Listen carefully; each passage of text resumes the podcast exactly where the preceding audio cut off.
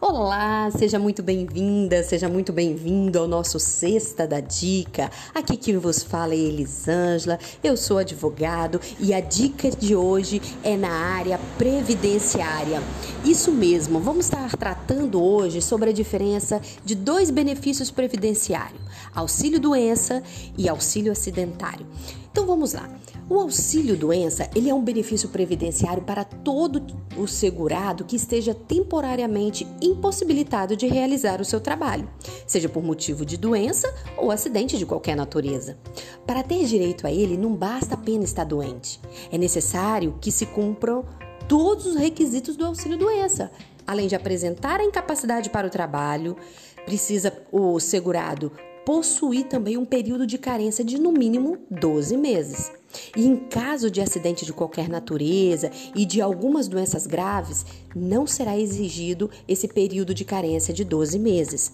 É importante também reforçar que esse benefício está relacionado com a incapacidade temporária, ao passo que esse direito tem relação com questões de saúde e é fundamental que se tenha em mãos a documentação médica que prove o seu problema de saúde. E essa incapacidade será avaliada em perícia médica com um perito do INSS.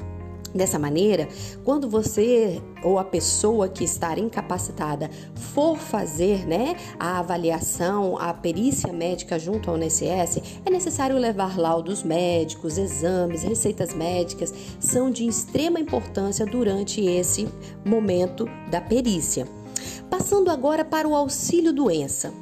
O auxílio doença também é um benefício por incapacidade porém ele vai possuir algumas diferenças do auxílio doença e também da aposentadoria por invalidez. Esse auxílio é de cunho indenizatório, ou seja, ele é devido para aquele segurado que, devido a um acidente, ficou com sequelas e essas sequelas diminuíram a sua capacidade para o trabalho. Dessa forma, não há impedimentos do segurado trabalhar ao mesmo tempo que recebe esse auxílio. E para ter direito a esse benefício, você vai precisar de cumprir alguns requisitos: estar na qualidade de segurado na época do acidente, ter sofrido um acidente e ter redução da capacidade de trabalho.